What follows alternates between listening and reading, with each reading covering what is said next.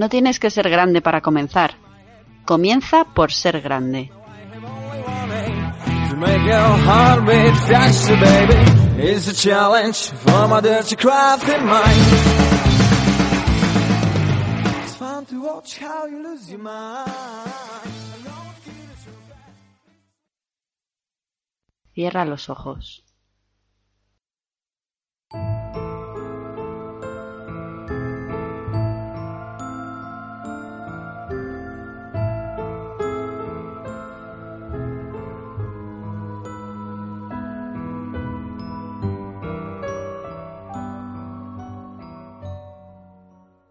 It was a cloudy night where the open air market had been located since 1899.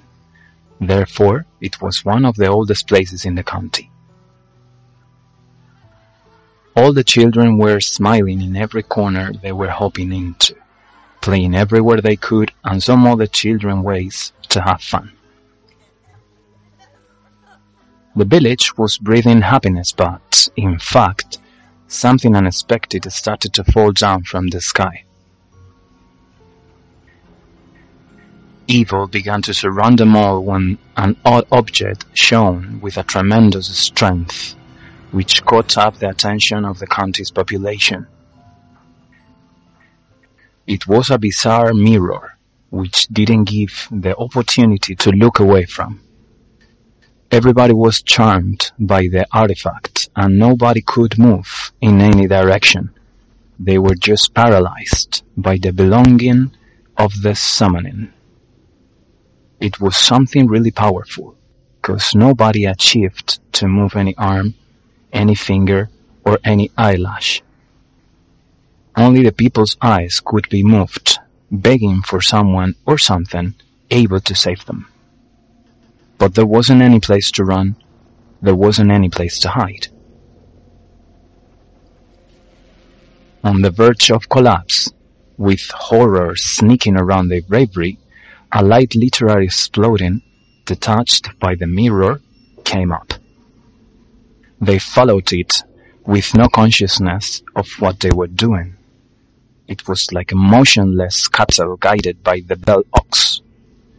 Everything around them was chorus in an uneasy silence.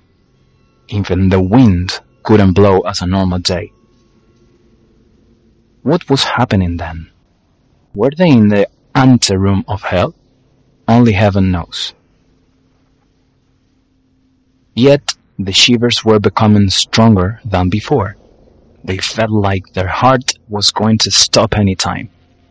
But they were still waiting there, with no move, no distress signal. Their bones began to jingle. Nobody knew how much time they had been paralyzed. The time grew slower than the steps of an old man. An old man. These words. An old man.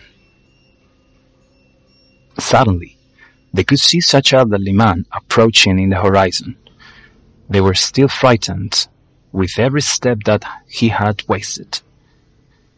In the blink of an eye, the elder came up to them, their hearts hammering stronger each second, and the panic like the blind leading the blind.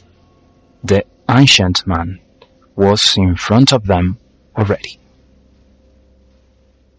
Out of the blue, the elder began to talk to them with a still, deep voice, as though the Alma was analyzing each of those. When I count up to three, you will all wake up. One, two, three. All of a sudden, people opened up their eyes and found themselves in a television set with a t-shirt with the following message attached. The illusionist in everyone.